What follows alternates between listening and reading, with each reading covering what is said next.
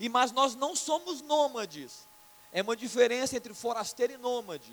Forasteiro você é de fora e está aqui. O nômade não. O nômade é aquele que percorre a terra e ele apenas usufrui da terra. Quando acabam os recursos da terra, ele muda de terra. Ele também não tem casa, ele também não tem morada, mas ele só vive na terra para usufruir da terra. Nós não estamos na terra para usufruir dela apenas. Nós estamos na terra para cumprir propósito. Amém ou não? Estamos aqui para cumprir propósito, para cumprir vontade, para fazer aquilo que Deus nos chamou para fazer. É interessante que em Mateus, no verso, no capítulo 25, não precisa abrir, não, eu só vou citar esse texto. Lá no final, quando ele estava falando do, do, do, final dos tempos, do grande julgamento, a Bíblia fala que o filho do homem, ele virá, Jesus voltará, ele se assentará no seu trono de glória, e ele vai reunir todas as nações. É o que está na palavra de Deus. E ele vai reunir, vai separar as nações. Ele vai colocar as ovelhas para um lado e os cabritos para o outro lado. As ovelhas à sua direita e os cabritos à sua esquerda. É a analogia que a Bíblia usa. E no verso 34, ele então vai dizer: aqueles que estão à direita, as ovelhas, ele vai dizer: Vinde, benditos de meu Pai, entrai na posse do reino que vos está preparado desde a fundação do mundo. Essa é a sua casa, esse é o reino que nós vamos viver, como ovelhas, mas tem que ser ovelha, não pode ser cabrito. Ovelha obedece, ovelha é submissa, ovelha é dependente, ovelha faz a vontade do, do pastor, sim ou não? Ovelha não faz nada, ele só faz uma coisa, ovelha, a vontade do pastor. Ovelha não sabe, ele não sabe comer sozinho, não sabe encontrar alimento, não sabe se defender sozinho. E por alguma razão Deus falou assim: "Ah, eu vou, eu vou construir uma analogia para o ser humano, para os meus filhos. Eu vou chamar eles de ovelhas". E é assim que ficou. E nós somos ovelhas do pastoreio de Cristo. Ou seja, nós não sabemos como é comer sozinho, nós não sabemos proteger sozinho, nós não sabemos andar sozinho, nós não sabemos nada nós somos totalmente dependentes de Jesus Cristo. Amém, queridos? Essa deve ser a nosso entendimento. Nós estamos na terra para cumprir o propósito. Para sermos corpo de Cristo, para sermos corpo, nós precisamos caminhar nessa direção. Qual direção? A, a direção que Jesus ensinou em João no capítulo 6 e no verso 38, quando ele fala assim: Olha, eu desci do céu não para fazer a minha vontade, mas para fazer a vontade daquele que me enviou o Pai. Esse é o entendimento. Por quê? Com esse entendimento que nós não estamos aqui para fazer as nossas próprias vontades, mas sim a vontade daquele que nos chamou, Jesus, nos chamou o próprio Deus. Com esse entendimento, eu vou confrontar uma coisa muito forte na minha vida e na sua vida. Eu vou confrontar o egoísmo. Nós vamos confrontar o orgulho. Essa coisa esquisita dentro da gente. Você já passou por isso? Certamente. Essa coisa esquisita dentro de nós chama-se egoísmo e egocentrismo, que a gente quer que tudo gire em torno de nós. A gente, a gente, a gente quer que tudo aconteça ao nosso bel prazer. A gente acha que todo mundo tem que fazer nossas vontades. Quando não, nós somos os donos da verdade. A nossa palavra tem que ser a última, a finalista. Está dentro de nós, essa coisa esquisita. Sabe, já, já, passou por essa coisa esquisita? Alguém já passou por essa coisa? Além de mim, alguém já viveu essa coisa esquisita aí dentro de você? É isso, está aí essa velha natureza, essa, esse, essa, esse corpo corrupto que está aí buscando seus próprios interesses. Mas eu estou dizendo, ele está ensinando a gente. Ele falou assim: ninguém vai ser corpo se viver assim. Você não vai ser corpo se você andar egoísta, hedonista, buscando seus próprios prazeres. Mas nós temos que vencer isso. Nós nunca vamos ser corpo se a gente não vencer isso. Hoje de manhã o pastor Zezinho ele deu uma palavra tão simples, mas tão poderosa, né? Ele comparou o corpo com um cacho de uva. A uva sozinha não, dá, não tem muito valor. A uva sozinha não serve nem para fazer suco. Mas é o cacho que vai fazer o suco. E entre outras coisas, ele falou assim: a uva, o, o que vale no, na uva é quando ela está junta. E ela falando que quando as uvas são esmagadas, né, na verdade, uma esmagando a outra, uma produzindo né, suco sobre a outra, e no final das contas vem um suco, vem um vinho, vem uma, algo extraordinário. É o corpo. A coisa vai funcionar é, é quando estivermos juntos. Mas para fazer isso, nós temos, que, nós temos que abrir mão, algumas vezes, das nossas próprias vontades. Nós vamos ter que abrir mão. Sabe as críticas que nascem, aquelas críticas que nascem do nada na sua vida, assim? Chega no lugar, convive com algumas pessoas, e de vez em quando nasce uma, uma crítica. Ah, eu estou afim de criticar alguém hoje. Eu estou afim de murmurar, sabe essa coisa? Nós vamos ter que fazer morrer isso no nosso meio. Vamos ter que fazer morrer isso no nosso meio. Senão não vamos ser corpo. Imagina se a, a uvinha, imagina naquela época, né? É, o lagar, várias uvas, né? Muitas uvas. Não era, não era um, um degrauzinho de uva, não. Eram muitas uvas que aqueles homens, aquelas mulheres pisavam. Imagina se a uva lá do finalzinho, ela não via o pé. Ela não sabia que tinha um pé esmagando ela. Ela estava vendo em cima dela só as outras uvas. E ela chegava assim: essa uva aqui de cima é brincadeira, está me apertando aqui embaixo. Essa uva aqui de cima, ela está me pressionando. E na verdade não é a uva, era, era o pé do, da, daquele agricultor que estava pisando sobre as uvas. Muitas vezes, o pastor Zezinho disse isso muito bem, muitas vezes Deus coloca isso, né? Esses ambientes de confrontos no meio da igreja, para quê? Para que a gente possa mudar e a gente se aproxime desse grande propósito de Deus de sermos o corpo dele nessa terra. Amém, queridos? Amém? Estou só introduzindo o tema, daqui a pouco nós vamos pregar, daqui a, umas, daqui a uns 30 minutos eu prego, mas nós estamos introduzindo, a introdução é boa, é longa, mas é isso mesmo. O importante é o seguinte: você é uma grande bênção de Deus. Eu queria que você falasse para a pessoa do céu assim: olha, você existe, pode falar bem forte, para a glória de Deus. Fala bem forte para outra pessoa: você existe para a glória de Deus. Que lindo, gente, isso é especial. E isso é especial demais. Abra comigo a sua Bíblia se você tem. Se você não tem, não tem importância, você vai ouvir com a gente.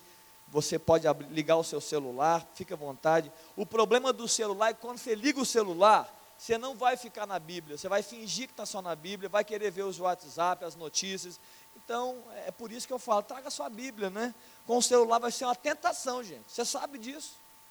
É, é ou não é uma tentação? Deixa eu, Vou ler, o pastor falou que pode ligar o celular para ver a Bíblia. É, deixa eu ver como é que está lá em casa, hein? Deixa eu ver as notícias, deixa eu ver se o jogo acabou. Sai dessa. Vem, vem, vem, vem para o culto, né? Fica com a gente, né? Queridos, Efésios capítulo 4. Olha que especial esse texto. Eu queria, eu queria caminhar um pouco do verso 7. Eu não vou ler todos os textos, do verso 7 até o verso 16. Ele fala bastante, Efésios 4, ok? Efésios capítulo 4, do verso 7 ao 16. Muito bem, eu vou ler alguns textos, eu quero caminhar, eu quero que você me acompanhe, né, para a gente poder entender a instrução de Deus nessa hora. E a graça foi concedida a cada um de nós, segundo a proporção do dom de Cristo. Por isso diz: quando ele subiu às alturas, ele levou cativo o cativeiro e concedeu dons aos homens. Queridos, eu vou parar por aqui, eu vou caminhar durante esse texto. Primeira coisa que eu quero trazer à tona nesse texto, que vai falar muito sobre unidade, ok? O propósito dessa mensagem é falar de corpo. Primeira coisa, é Jesus que concede as coisas, os dons aos homens, amém? É Ele. As coisas vêm dele. Tudo que você tem veio dele. Tudo que você acha que conquistou a conquista que você acha que foi sua foi dele para você. Ok? É importante você ter esse entendimento. Muito importante. É muito importante. Não, mas eu suei. Mas eu tentei. Sim, eu sei que você suou, você estudou, você trabalhou. Mas escute: tudo o que você tem de bom veio dele. A palavra de Deus fala em João 3,27: Um homem não pode receber nada se do céu não lhe for dado. Qual a importância do entendimento de que tudo vem dele? Se tudo vem dele, chega para mim, se veio de Deus para mim, tem propósito. Ele sempre tem propósito. Deus ele é estratégico, ele é sábio. Ele, ele, ele sabe por que ele faz, quando ele faz e o objetivo para que ele faz. Ele sempre sabe. Então, se você recebeu algo e é de Deus, que eu sei que é de Deus, você pode ter certeza que tem um propósito. Ou seja, no verso 8, tudo vem dele. É ele que concede dons aos homens. Olha o verso 11 comigo. E ele mesmo, Jesus, concedeu uns para apóstolos, outros para profetas, outros para evangelistas e outros para pastores e mestres. Esse texto ele está dizendo sobre dons espirituais, ministérios fortes que a igreja necessita. E é importante o verso 12: com vistas ao aperfeiçoamento, aperfeiçoamento dos santos, para o desempenho do seu serviço, para a edificação do corpo de Cristo. Muito bem, primeiro verso 11, ele está dizendo que Deus, Ele mesmo, que vai conceder aos homens Ele vai conceder a igreja dele para mim e para você, não só para alguns, para você que crê, que quer, que deseja, que quer fazer parte do corpo, para você. Ele vai conceder dons para um objetivo específico. Importante que eu vou dizer. Tudo que Deus faz para nós, eu vou tentar falar isso mais vezes essa noite, eu vou tentar defender essa tese, assim, se eu posso dizer. O que você recebe não é para você. Você vai usufruir, mas não é o fim, você não é o fim. É importante isso. Você precisa quebrar esse egoísmo. Nós precisamos quebrar esse orgulho dentro da gente. O que nós recebemos não é para nós somente. É principalmente para os outros. Principalmente para os outros. Então, se você tem algo que está recebendo de Deus, dá glória a Deus. Mas não fique só para você. Daqui a pouco eu vou explicar por quê. Olha que interessante o verso 12. Por que, que Deus faz isso? Porque Jesus, por meio do Espírito Santo, ele vai liberando dons aos homens para com vistas. Deixa eu ver aqui, está igualzinho. Ao aperfeiçoamento dos santos, para o desempenho de seu serviço, para a edificação do corpo de Cristo. Em outras traduções, aperfeiçoamento é preparar o corpo, para preparar os santos. Essa palavra vem do grego chamada catartismo. É uma palavra que tem a ver como se um médico estivesse trabalhando para é, é, consertar ou restaurar partes quebradas ou desfuncionais de um corpo, ok? Essa, essa palavra aperfeiçoamento, preparar, tem esse sentido. É restaurar partes quebradas ou funcionais de um corpo. Então, o que a Bíblia está dizendo é que Deus vai conceder capacidades à, à igreja dele, a mim e a você, com qual objetivo? Não é só para você é para que a gente, como corpo, se abençoe, se ajude, para que Deus possa restaurar as partes desfuncionais do corpo. Coisas quebradas. Você já viu gente chegando quebrada na igreja? É demais. Claro que sim. Talvez nessa noite você entrou aqui meio quebrado. Talvez alguns de vocês estão desfuncionais. E, é, e a igreja tem essa capacidade de quê? De conseguir construir esse ambiente de restauração na vida das pessoas. Aí alguém vai dizer assim: olha, ah, pastor, muito bem, então Deus me restaure, eu sou muito abençoado. É, você pode ter certeza, daqui a pouco eu vou ler um texto sobre isso. Deus te restaura para você abençoar os outros, não é para você ser restaurado apenas. Ele começa com você, mas ele está esperando de você. Depois eu vou ler um texto só sobre isso. Ele começa com você, mas ele não, não pode terminar em você. E aí, dessa forma, assim, de forma resumida, então, o que é ser desfuncional? Sabe o que é ser desfuncional no corpo? Ou, ou como, como uma pessoa, uma, uma, uma estrutura, ou uma, alguma coisa?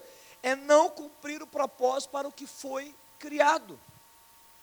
É, uma é algo alguém não cumprir o propósito para o que foi criado. Ele está desfuncional. Ele não está cumprindo as funções. Está claro? Simples assim, não tem muita discussão. No caso do homem, qual é o caso de meu e seu, homem e mulher? Ser desfuncional é não viver segundo o propósito de Deus, ou seja, é não viver os seus dias para a glória de Deus. Eu disse aqui, você repetiu com muita alegria, eu vi que você repetiu, você, a sua existência é isso. Olha o que está no verso 11, Efésios capítulo 1, verso 11. Nele, digo, no qual fostes também feitos herança, predestinados segundo o propósito daquele que faz todas as coisas conforme o conselho da sua vontade. Está dizendo que Deus faz todas as coisas de acordo com a sua vontade, a fim de sermos para o louvor da sua glória. É isso. Não, cria, não, cria, não, não idealiza, não. Não confunde a sua mente, não. Seja simples. Você nasceu, você está aqui, é para o louvor da glória de Deus. Você pode falar assim, Léo, mas eu não estou me sentindo. Ok, isso é um, você está disfuncional. Ô, Léo, eu estou meio distante. Ok, você está disfuncional, mas esse, o seu propósito é esse. Então a igreja tem essa responsabilidade de trazer você, você mesmo, se entregar a isso. Deus, eu estou disfuncional. Eu estou, eu estou desviado do caminho, eu estou fazendo algo que o Senhor não me mandou fazer, ou eu estou deixando de fazer algo que o Senhor mandou.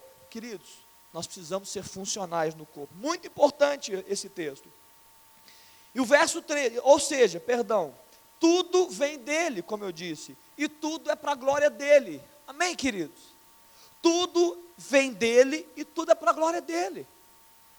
Verso 13: Até que todos cheguemos à unidade da fé e do pleno conhecimento do Filho de Deus, a perfeita varonilidade, a medida da estatura da plenitude. Queridos, olha só, até que todos cheguemos à unidade da fé. Esse texto me remete, nesse processo de restauração e de unidade do corpo, esse texto me remete ao quê? Me remete ao crescimento do corpo. A questão aqui é coletiva, ela não é individual.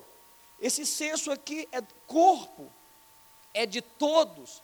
Aqui não diga, até que os melhores cheguem à unidade da fé, até que os mais ricos, ou os mais pobres, ou os mais fortes, não. Aqui está dizendo que no corpo, até que todos cheguemos à unidade da fé. Então o corpo trabalha para todos. Todos devem chegar a esse conhecimento de Deus. Uma vez eu cheguei, e pensa comigo, reflete aí. Vê se eu estou falando alguma bobagem. Eu cheguei na juventude no começo desse ano, e eu citei o texto de Ezequiel,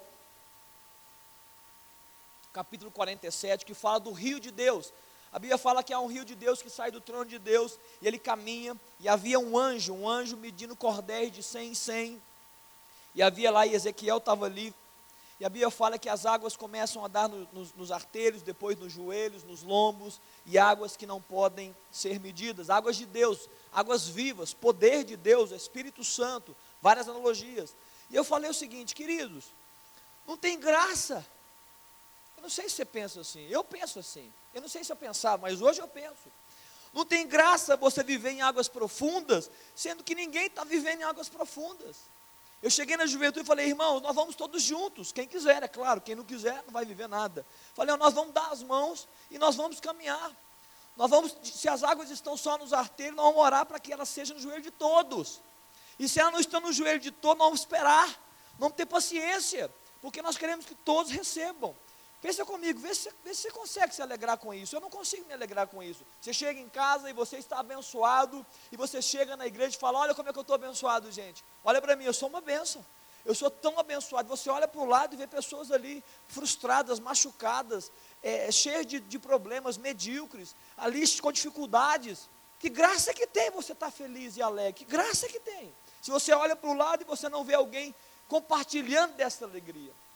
E é por isso que nós temos que ser corpo, é isso mesmo. A bênção que está sobre mim, ela tem que fluir através de mim. Dá muita alegria.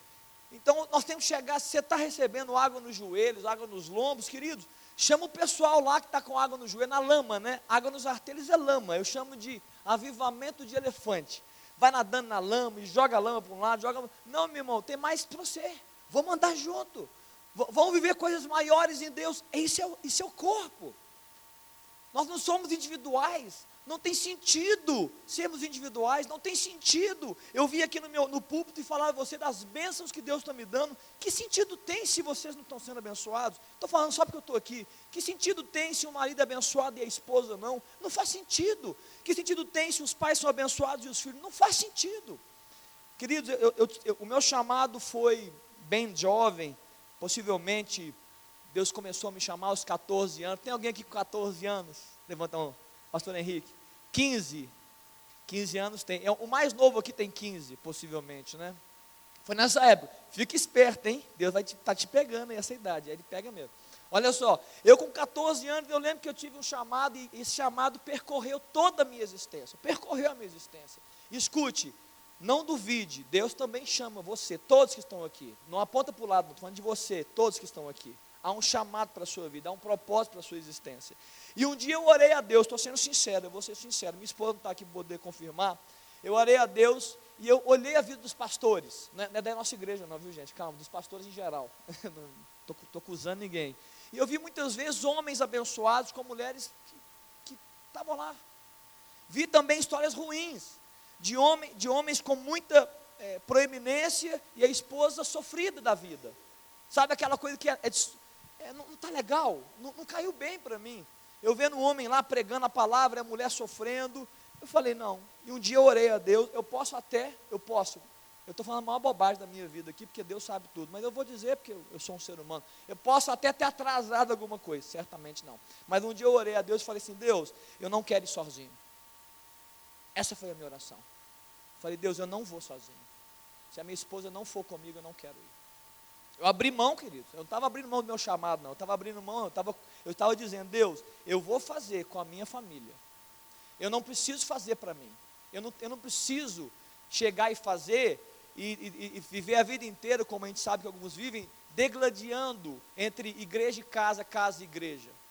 Como eu conheço muitos que vivem assim, uma briga entre filhos e pai, pai que ama mais a igreja do que os filhos. Falei, não, Deus, eu não quero viver isso, não posso viver isso. Eu quero a minha família junto comigo, eu quero a minha esposa do meu lado. Eu quero ela tão pastora, tão abençoadora como eu sou. Então, chegou um momento que Deus começou a fazer na vida dela, ela já citou isso aqui, por uma decisão própria, eu nem citei isso para ela, ela começou a fazer curso de teologia, eu nunca falei para ela fazer, nunca, nunca falei para ela fazer. Nunca falei que ela tinha que ser pastora, nunca falei nada para ela. Muito pelo contrário, ela fez por decisão dela. Aí chega um momento, aos 37 anos, querido, minha esposa tem, vou falar a idade dela não, que ela vai ficar chateada, não está aqui, né? Ela tem, ela tem 40 já, gente. Está 40 anos, mas está tá enxuta, está bem. Com 40 anos, ela tinha uns 37, 38, ela chegou uma conversa comigo, eu falei, Léo, eu não sei o meu chamado. E eu imagina eu, querido, por dentro, desde os 14 eu sei o meu. Imagina isso. Eu falei, é, querida, mas oração, ora, Deus vai te dar, porque eu não acredito que tem desempregado no reino. E ela foi buscando e foi faz, é, orando, e um dia ela começou a exercitar uma coisa. Olha, isso é muito importante. Ela começou a exercitar algo que eu já fazia. Só que como ela andava comigo, ela falou assim: "Ah, eu vou receber umas pessoas". E ela começou a cuidar de pessoas. Deus colocou ela num colégio, ela começou a ensinar meninas, ela começou a acolher meninas, a discipular meninas, a atender. Ela falou: "Léo, olha, estou achando que eu sei o meu chamado. Eu falei, qual que é, Aline? Ele falou assim, ah, não é que eu tenho um chamado pastoral também? Eu falei, glória a Deus, irmã, vamos juntos, vamos de mão dada. Então vamos cuidar de pessoas, vamos abençoar o povo, vamos ser um com o povo, vamos, vamos, fazer parte dessa, dessa clínica médica que restaura as partes quebradas de funcionários, vamos fazer isso. Queridos, não tem graça se não for todo mundo. Eu estou olhando aqui para um público de, não sei o que, umas 80 pessoas, 70, 60, não sei, não tenho nem ideia. Queridos, todos aí, o último da cadeira, não tem graça ir sozinho, não tem graça mais para viver as bênçãos de Deus só para mim, perdeu a graça. Se eu tinha isso na juventude, na adolescência, não tenho mais. O legal é irmos juntos, alegrarmos juntos, vivemos a experiência de Deus juntos. Esse é o convite para o corpo, que você também é convidado por Deus para estar. Olha que interessante, como é que a visão de um homem de Deus, que tudo é, é do corpo, e é para o corpo e não é para ele mesmo. É, o apóstolo Paulo, o homem que escreveu quase dois textos aí do Novo Testamento, em 2 Coríntios, no capítulo 3, perdão, no capítulo 1, olha que força, olha que entendimento, escuta essa mensagem que ela vai te abençoar. E ela vai mudar, inclusive, a sua forma de reagir diante de Deus. Primeiro, 2 Coríntios 1, no verso 3, fala: Bendito seja o Deus e Pai do nosso Senhor Jesus Cristo, o Pai de misericórdias e Deus de toda consolação. É isso aí. É Ele que nos conforta em toda a nossa tribulação. Quem crê? Quem crê que é Deus que nos conforta também? É isso mesmo. Olha que especial. Mas Ele não faz isso só para você. Não é para você guardar numa, numa caixinha, num depósito, num, num cofre. Não é não. Ele não consola você para você para você falar, olha que beleza, eu fui consolado. Não, ele consola você para você poder consolar os que estiverem em qualquer angústia, com a consolação que nós mesmos somos contemplados por Deus. Entendeu? A bênção que chega é a bênção que sai. A bênção que você recebe não é para você somente. Você recebe essa bênção e você entrega. Sabe o que eu acho? Eu tenho, uma, eu, tenho uma, eu tenho uma tese, uma tese muito forte. Eu tenho uma tese que muitas das doenças dentro da igreja, não quero falar do mundo, não, gente. O mundo é o mundo dentro da igreja, muitas das doenças que persistem na igreja, que perseveram nas pessoas, doenças da alma, falta de conquistas, falta de alegria, falta de autoestima, sabe por quê? Porque nós rotineiramente continuamos olhando só para dentro de nós, é tudo para nós, e, essa, e, a, e a sociedade agora está ajudando, porque tudo é para a sociedade. Se você entra num, numa música do YouTube, chega alguém, corta a sua música do YouTube, uma mensagem e fala assim: olha, saiba como você pode ficar mais rico. Outra vez, olha, aprenda exercícios para ter uma barriga de tanquinho. Em outros momentos fala o seguinte, olha, sete chaves para você ter uma saúde invejável. Tudo é para nós. Tudo vive gira em torno do eu. Muitos desses eus ainda piores, são eus exteriores ao corpo. Mas alguns também até para dentro. Mas tudo sou eu, tudo é para mim, tudo gira em torno de mim. Ela está fazendo isso com muita força e nós estamos caindo. A igreja tinha que combater isso. Dentro, dentro do, da, da comunidade, nós não vivemos para nós mesmos, queridos. Boa parte da insatisfação e da frustração da humanidade é porque ela vive para ela. Quando a gente para de olhar para nós mesmos, começa a olhar para o outro, a gente cresce, a gente amadurece, a gente rejuvenesce. Você já viu é, vô e vó? Hein? A minha, o meu sogro era um homem bravo. Você pega um homem bravo, italiano, era o meu sogro. Eu já vi ele dando duro, em to, menos em mim. Eu já vi dando duro no filho dele, na, na, na minha esposa. Bravo ele. Grosso, bruto. No futebol, jogando, ele xingava todo mundo, menos eu. Mas ele xingava todo mundo. Um dia, nasceu a Sara, Sarinha. Queridos, como que aquilo re, recuperou meu sogro? Um dia eu olhei, bravo, imagina um homem bravo, duro, ranzinza.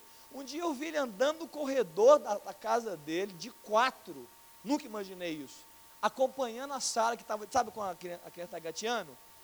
Eu falei, seu Eduardo, cadê o homem macho que tinha aí dentro? Sumiu, foi embora. Sabe o que é, queridos? Parou de olhar só para si. Veio um neto, meu Deus! Porque quando os filhos estão, os pais olham só para os filhos, não é verdade? Os filhos casaram, aí perde um pouco sentido, né? Meu Deus, agora eu vou olhar para quem? Quando vem um. Aí você já viu os avós que vão envelhecendo, ficando até assim mais velhos mesmo? Aí nasce um, um neto, parece que rejuvenesce, alegria no rosto, sentido da vida, não é isso? Sabe por quê? Encontrou. Eu não vivo mais para mim, eu quero abençoar meu neto, eu quero cuidar do meu neto, tudo é o neto. É tão especial nós vivemos para o outro, é tão especial. E na verdade não é só especial, né? é tão poderoso quando a gente para de viver nesse, nesse ciclo vicioso de vivemos para nós mesmos. É muito poderoso. Olha o verso 14, eu tô, estou em Efésios 4, deixa eu abrir aqui de novo. Olha o verso 14. Tudo isso é uma sequência para que não mais sejamos como meninos, agitados de um lado para o outro e levados ao redor por todo o vento de doutrina, pela artimanha dos homens, pela astúcia com que induzem ao erro, mas seguindo a verdade em amor, cresçamos em tudo naquele que é o cabeça. Queridos, quando eu vejo esse verso 14, fala que para a gente não ser menino e não ser agitado para todo lado e não ser assim, frágil, isso demonstra aqui que muitas vezes a, a igreja que nós convivemos, a igreja do mundo, ela está vivendo esse ambiente de membros meninos, muita meninice no nosso meio, muita, muita infantilidade espiritual no nosso meio. Por quê? Porque nós não estamos amadurecendo. Por que, que nós não estamos amadurecendo? Segundo esse texto, porque nós não estamos servindo uns aos outros. Aqui não está dizendo que Deus deu um para os apóstolos, mestres. Quando eu não exerço o meu chamado, quando você não exerce o seu propósito de vida, na intensidade que Deus te conceder, lembra disso, dom é na proporção de Cristo. Pastor, olha, eu, eu, acabei de chegar na igreja, eu entreguei minha vida para Jesus tem, tem uma semana. Calma, querido, que pressa que é essa também? Calma, deixa o pessoal te abençoar. Mas na medida que você vai crescendo no corpo, você precisa doar ao corpo. Você precisa apresentar aquilo que Deus já te deu. Pastor, eu tenho só um testemunho. É Ele. O Salomão é um, é um, é um homem que vem orar com a, com a, gente, e o pastor Henrique, ele ora com o pastor Henrique, olha comigo, ora com os pastores, e ele fala assim: Olha, eu não tenho quase nada, eu, eu errei a vida inteira, o resumo da vida dele, né? Núcia, a Núcia também está aqui. Ele falou assim: Olha, mas eu tenho testemunho para dar. Eu, eu sempre esperei muitas coisas, conquistar, receber. Ele agora está numa crise. E ele falou assim: Olha, mas é impressionante. Estar aqui orando, recebendo a palavra de Deus, eu estou em paz. É o, que, é o testemunho que ele tem, ele não vai ensinar nada. Quer dizer, ele não vai ensinar nada de forma mais consciente ou substancial, mas é o testemunho e você tem. O que você recebe de Deus, você precisa entregar. Quando nós não realizamos, nós vamos manter a igreja imatura, frágil, fraca, menina, agitada para um lado e para o outro, cheia de frescura. Nós temos que nos ajudar, queridos. Nós precisamos fazer isso. Eu achei impressionante uma jovem, a Ana Duda, Ana Assis, a Ana que estava em missões, ela, nós abençoamos a ida dela lá para São Paulo, ela fez o Dunamis Farm, depois ela ficou três meses. E depois dois meses na África do Sul. Nós até tiramos uma oferta aqui para ela na juventude, né, para abençoar essa jovem. Uma menina que quer servir, uma menina que quer abençoar. Escute o que essa menina veio falar comigo no sábado passado. Muitas vezes, eu, eu não estou acostumado a ouvir muito isso, não. Imagino que o pastor aí também não esteja acostumado. Mais, mais antigo de carreira do que eu, né? Chegou a Ana aqui para mim, depois que eu preguei, eu fiz uma oração, tinha uma juventude, uma turma grande aqui. Ela chegou e falou, pastor, eu quero falar com o senhor um negócio. Falei, pois não, pode falar, Ana. Falou assim, olha, eu não vou ficar muito tempo aqui não, que eu tenho um novo projeto missionário em janeiro. Falei, puxa vida, já? Já, né? Só brinquei com ela. Mas ela falou assim, ó, pastor, mas é o seguinte, olha, eu já te reconheço, palavras dela, eu já reconheci o Senhor antes e te reconheço agora, escute, eu quero servir o Senhor e a igreja enquanto eu estiver aqui. Olha o entendimento dessa jovem. Ela falou assim: olha, é, é, se o senhor quiser que eu interceda, eu intercedo. Se o senhor quiser que eu ore, eu oro. Que eu pregue, eu pregue. Que eu can cantar, não falou para cantar, não. Se o senhor quiser qualquer coisa, eu faço. Eu estou aqui para servir ao senhor e à igreja. Já está no DINC, não está, Tia Pati? Estava no DINC, são uma retalhada, tá, não sei se foi hoje. Ela falou assim: ó, eu estou aqui para servir. Enquanto eu estiver aqui, eu vou servir a igreja. Está entendendo a postura? Está entendendo a, a, a, motivação, o coração? Ela não falou assim, pastor, eu preciso falar uma coisa, hein? Estou precisando de ajuda. Você está orando um pouco por mim, luta está grande. E eu preciso de muitas coisas da igreja. A igreja está precisando me ajudar, preciso viajar. Não. Ela falou assim: eu estou aqui para servir. Eu estou aqui para entregar o meu melhor. O que eu tiver, o que se eu precisar, eu estou fazendo. Está entendendo a mentalidade de corpo? Essa mentalidade nós precisamos construir, crescer, aumentar essa mensagem no nosso meio, porque ela é abençoadora do corpo e ela abençoa a própria vida. Eu creio nisso. Quanto mais eu dou, mais eu recebo. Eu falei isso aqui em 1 Coríntios, quando Paulo está dizendo que a consolação com que ele é consolado, contemplado por Deus, ele abençoa. Escute, veja se eu estou louco se eu falo isso. Deus é um Deus sábio estratégico. Se tudo que ele te der você repartir, você acha que ele vai cessar ou ele vai manter? Querido, o, o fluido vai, vai aumentar. Se a vazão que você recebe de Deus, você reparte, ele vai aumentar a vazão. Ele vai dizer o quê? O meu filho, minha filha, está recebendo isso, está tá entregando, eu vou aumentar. Ah, e aqui, tem texto bíblico? Tem. Olha a parábola dos talentos. Aquele que recebe e aquele que entrega, que multiplica, Deus aumenta. Então tem muitas vezes você, nós não estamos recebendo Deus, sabe por quê? Porque nós estamos olhando essa bênção, buscando essa bênção só para nós. Olha, eu preciso de uma promoção no meu emprego, eu preciso de melhorar as minhas finanças, eu preciso curar as, a minha alma, eu preciso resolver o meu físico, tudo gira em torno de você. Começa a orar assim, olha, tenha coragem. Primeiro você vai buscar de Deus esse discernimento. Fala assim, Deus, cura o meu físico, para eu poder ter força para ministrar sobre pessoas. Deus, cura minha alma, me livra da depressão, das tristezas da alma, das aflições, para que eu tenha algo para testemunhar na minha família, na minha igreja, no meu trabalho. É assim, ora assim, muda a oração. Mude, mas é claro, não adianta mudar a oração, não seja religioso apenas, seja sincero diante de Deus. Fala assim, Deus, olha, eu preciso do emprego. Por que, que eu preciso do emprego? Eu preciso do emprego para abençoar a minha casa, para poder dizimar na sua casa, para ofertar às pessoas. Eu quero uma promoção, porque eu quero, eu quero alcançar o presidente da empresa, Deus. Se o Senhor tem isso para mim, me coloca lá do lado dele. Esse homem está na minha mente. Está entendendo, queridos? Não, eu quero para mim. Eu quero para me abençoar, eu preciso.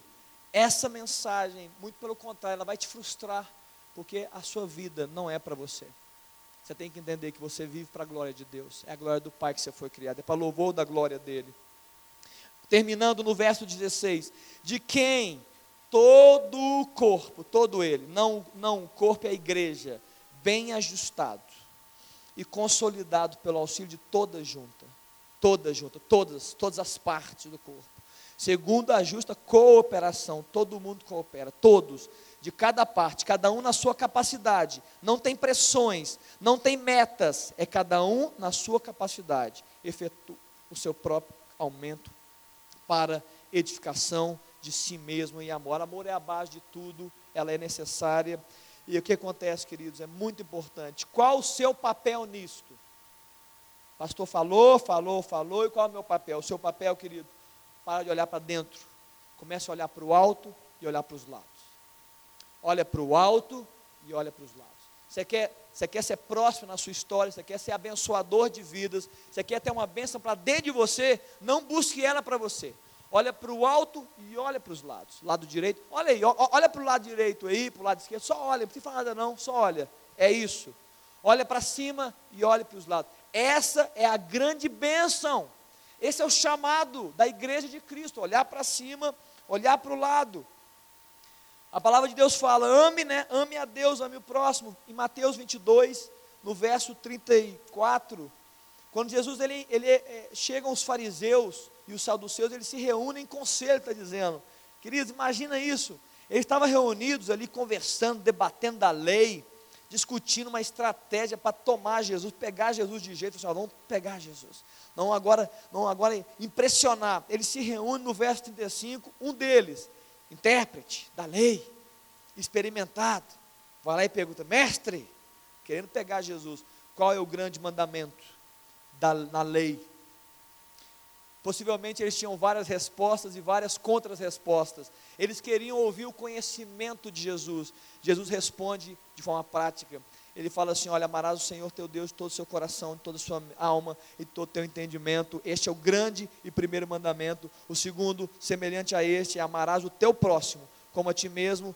Destes dois mandamentos dependem toda a lei e os profetas. Imagina a cara ou a mente daqueles homens assim, ó esperando talvez um conhecimento, uma, um entendimento, um estudo, uma profundidade. Ele fala assim: olha, ame a Deus sobre todas as coisas e o próximo para ti mesmo. Está dizendo o seguinte: olha para o alto e olha para os lados, não olhe para dentro. Olhe para o alto e olhe para os lados. A bênção que você recebe do alto é a bênção que você libera para os lados. Entendeu, queridos? Você quer ter sucesso na sua vida? Você quer ser livre dessas coisas da sua alma, essas fraquezas da alma, essas doenças da alma, muitas vezes, essas fragilidades? Olha para o alto e olha para os lados. Amém? Aí você vai dizer assim, Léo, mas eu não posso olhar para dentro de mim nenhuma hora. Pode.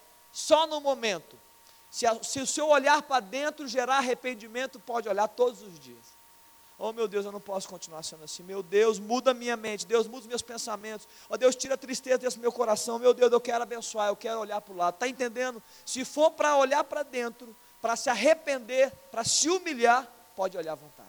Mas se você não for olhar para dentro para fazer isso, for para reclamar, para murmurar, para querer, para invejar, para criticar, olha para o alto e olha para o lado, você vai ser extremamente abençoado. Amém, queridos? Amém? Eu queria terminar com o último texto só para fortalecer essa ideia, eu queria que a gente orasse. Tiagão, pode subindo. Vamos cantar essa canção agora, né, Tiagão? Agora nós vamos. Amém, gente? Vamos aprender essa canção juntos. Mas antes de terminar, eu queria falar. Talvez a gente entra na igreja muitas vezes. Eu sei disso. Muitas vezes. Eu sei porque eu converso com as pessoas sobre isso. E, e muitas vezes é isso que acontece. Não é nessa igreja, não. Nas igrejas em geral. Como a igreja é um local de bênção, né? essa comunidade é um local de bênção, muitas vezes a gente chega na igreja e a gente fala assim: Meu Deus, eu preciso de uma bênção. Não é assim que a gente chega na igreja? Muitas vezes fala assim: Deus, olha, que nessa noite uma canção me abençoe. Ou então fala: Deus, eu preciso de uma palavra para ser abençoado. Não é assim? Muitas vezes, eu tenho certeza. Algumas vezes você deve ter naquelas igrejas mais pentecostais, fala assim: Deus, tomara que o profeta se levante e uma palavra direta para mim. Não é verdade? Nós somos muitas vezes assim, somos assim mesmo. Você vê que essa noite, e talvez até esteja assim, Deus, eu estou querendo uma bênção. E a palavra que você escuta é: seja uma bênção. Essa é a palavra para você. Você quer, você quer ser abençoado? Você quer receber uma bênção de Deus? Libere uma bênção, queridos se o seu entendimento mudar, se nós como igreja, nós, se nós conseguirmos isso, queridos, se nós quebrarmos os muros existenciais, essas coisas que existem um contra o outro, queridos, se a gente parar de ser crítico, parar de ser invejoso, se a gente olhar com olhos de amor, nós vamos ser tão abençoados. Além de cumprir propósito, nós vamos ser tão abençoados. Olha o que fala em Filipenses no capítulo 2, no verso 3. Nada. Ah não, vamos, tem como colocar, Dani? Filipenses 2, 3, já que é o último texto, vamos ler junto esse texto. Filipenses 2, no verso 3. Eu vou esperar, tá pessoal, para todo mundo ver junto. Olha só, gente. Deixa eu, antes de ler, deixa eu falar algo que eu, eu gosto de repetir. Eu falo isso muito na juventude, né, Duda? Isso aqui é palavra de Deus, gente. Isso aqui é palavra de Deus. Isso aqui não é um livro de história. Livro de história você compra na biblioteca. Se você falar assim, ah, eu quero uma historinha de romance, tá, tá cheio aí. Eu quero uma de aventura, ih, tá cheio. Isso aqui é palavra de Deus. Isso aqui é livro, isso aqui é ordem, isso aqui é ensino, isso aqui é exortação, isso aqui é direção, é Deus falando com a gente, é isso. Quando eu leio esse texto, quando eu leio a Bíblia, eu não fico assim, olha, é, será?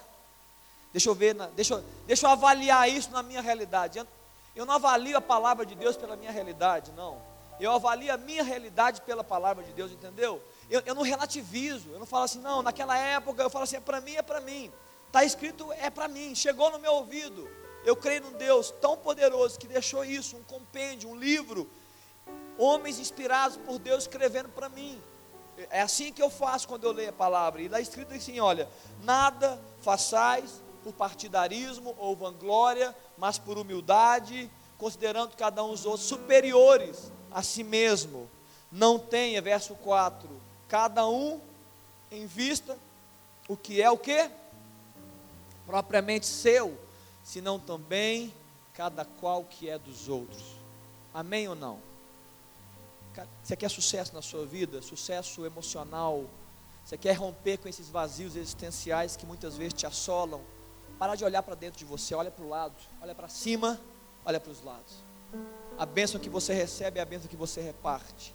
O consolo que você tem, é o consolo que você dá. Se você não fechar o canal vertical, o horizontal nunca é fechado. A graça que vem é a graça que vai. O perdão que eu recebo é o perdão que eu dou. O amor que eu recebo é o amor que eu dou. A alegria que eu tenho em Deus é a alegria que eu quero que o outro tenha. Está entendendo? E não se preocupa não, que quando, você, quando nós fizermos isso como corpo, sabe o que acontece? Alguns podem estar pensando, mas de vez em quando tem que olhar para mim. Não. Você não vai olhar para os lados? Não vai? Pode ter certeza que quando nós formos corpo, alguém vai olhar para você. Pode ter certeza disso. Amém, queridos? Vamos cantar essa canção e depois nós vamos orar juntos. Pode ficar de pé agora. Você já ficou sentado um tempo aí. A letra vai passar, você vai aprendendo. É isso aí. É para você não se apegar com as coisas daqui. Sua terra não é aqui, tem um lugar que te espera, que nos espera. Eu não vou me apegar com as coisas daqui. Você sabe, tem um lugar que te espera. Espera. Você é Estrangeiro, o seu lar é o céu.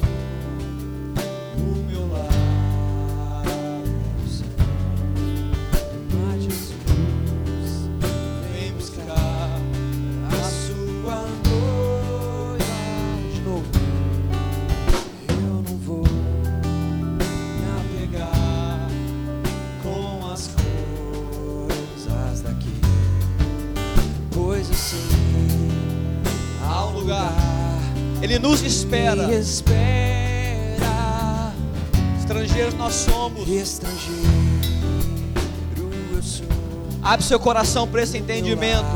O seu lar é o céu, É querido. O meu Jesus Ele vem nos buscar.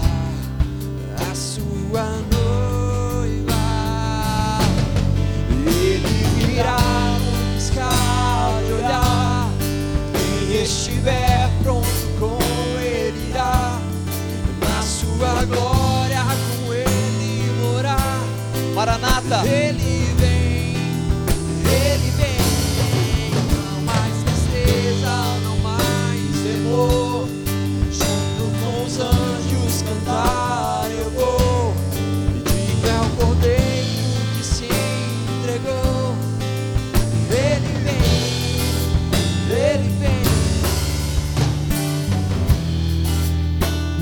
Aprenderam? Aprenderam a canção? Alguém já conhecia? Levanta a mão. Poucas pessoas. Vamos mais uma vez. Agora você pode cantar mais forte. Eu não vou me apegar com as coisas daqui, pois eu sei há um lugar espera. Estrangeiro eu sou, O meu lar é o céu. lar é o céu, meu Jesus, vem buscar a sua noiva. Ele dirá: Ele virá num piscar de olhar. Estiver pronto com ele irá. Na sua glória com ele morar. Ele vem, ele vem. Não mais tristeza, não mais terror. Junto com os anjos cantar eu vou. Digno é o cordeiro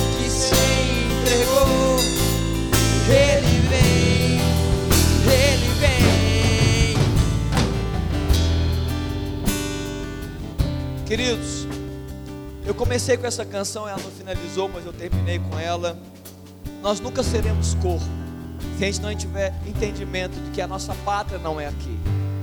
Porque quando você tem entendimento que Jesus está preparando lugar para nós, como ele falou em João capítulo 4, ele está preparando lugar para nós. E no piscar de olho, daqui a pouco ele vai chamar o nosso nome. Se você não tiver esse entendimento, você não vai abrir mão dos seus próprios interesses. Você vai querer conquistar muita coisa na terra. Você vai botar muita esperança na terra. E nós não, temos, nós não somos assim. A nossa esperança é celestial. A nossa vontade é a vontade do Pai. Vamos orar. Eu queria que você colocasse a mão no seu coração aí. Feche seus olhos aí. Eu queria que você orasse um pouco com essa mensagem. Deus, eu não posso, eu não, eu não vivo para fazer a minha vontade. Deus, eu não vivo para cumprir o meu propósito, que é meu. Se você puder, se arrepende. Se você entendeu essa mensagem, se você, o Espírito te falou, olha, Deus, eu não posso viver só para mim, eu não posso ficar só atrás dos meus interesses. Talvez você se viu alguém egoísta nessa noite. O Espírito falou: Olha, eu estou sendo egoísta. Eu estou eu tô vivendo só as minhas coisas, só a minha família, só as minhas bênçãos. Eu estou apenas sendo um pedinte na cara de Deus, só um pedinte. Tiago capítulo 4 fala que pedis e não recebeis, porque pedis mal, porque você pede para poder cumprir os seus próprios interesses, seus próprios prazeres. Talvez esteja na hora de a gente mudar até as orações. Talvez Deus esteja te falando isso nessa noite, para que você comece a mudar até o estilo das suas orações. Orações coletivas, orações que oram para o lado, orações que abençoam quem está do seu lado. Vamos orar juntos. Olha comigo assim, Pai, em nome de Jesus. Ó oh Deus, nessa noite, Pai, nós temos, ó oh Deus, a Sua palavra aberta. Ó oh Deus, textos tão simples. Ó Deus, não precisa de muita teoria, teologia, muito, não precisa de muita interpretação, Deus. O Senhor está falando, ó Deus, de forma simples sobre sermos um corpo, de sermos um, de andarmos em unidade, ó Deus, de cuidarmos uns dos outros, de exercermos o meu dom, Deus, na vida do outro. Ó Deus, nada que nós temos é nosso. É, nós usufruímos, mas nós usufruímos também.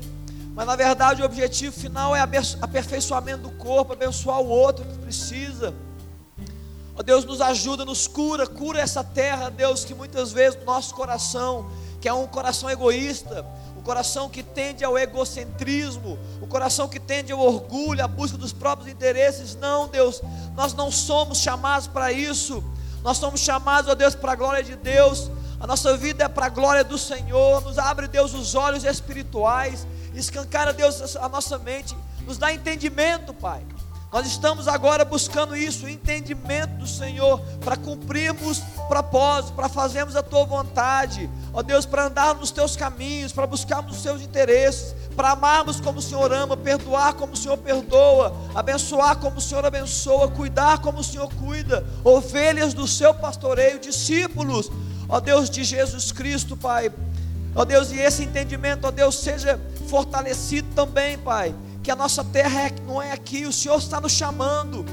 Ó Deus, o nosso nome vai ser chamado um dia. Ó Deus, e o, e o, nosso fruto não é o da terra, é o fruto celestial. Tudo aquilo que nós fizemos em Teu nome para a Tua glória, é isso que vai contar. É o que nós fizemos quando andamos nos Teus caminhos e cumprimos o Teu propósito. É isso que conta, Pai. Não é a riqueza, não é a empresa, não é o dinheiro, a roupa, o físico, o corpo. Nada disso, Deus, do que fizemos quando o Senhor mandou. E como ovelhas que somos, nós obedecemos. Nos leva a esse entendimento, essa graça. Ó Pai, é minha oração em nome de Jesus. Amém, queridos? Amém? Você pode dar uma salva de palmas para Jesus aí?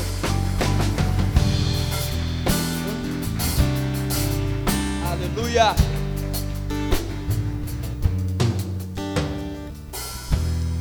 Achei que, você, achei que você ia entrar, mas né? eu fiquei esperando que ele entrasse.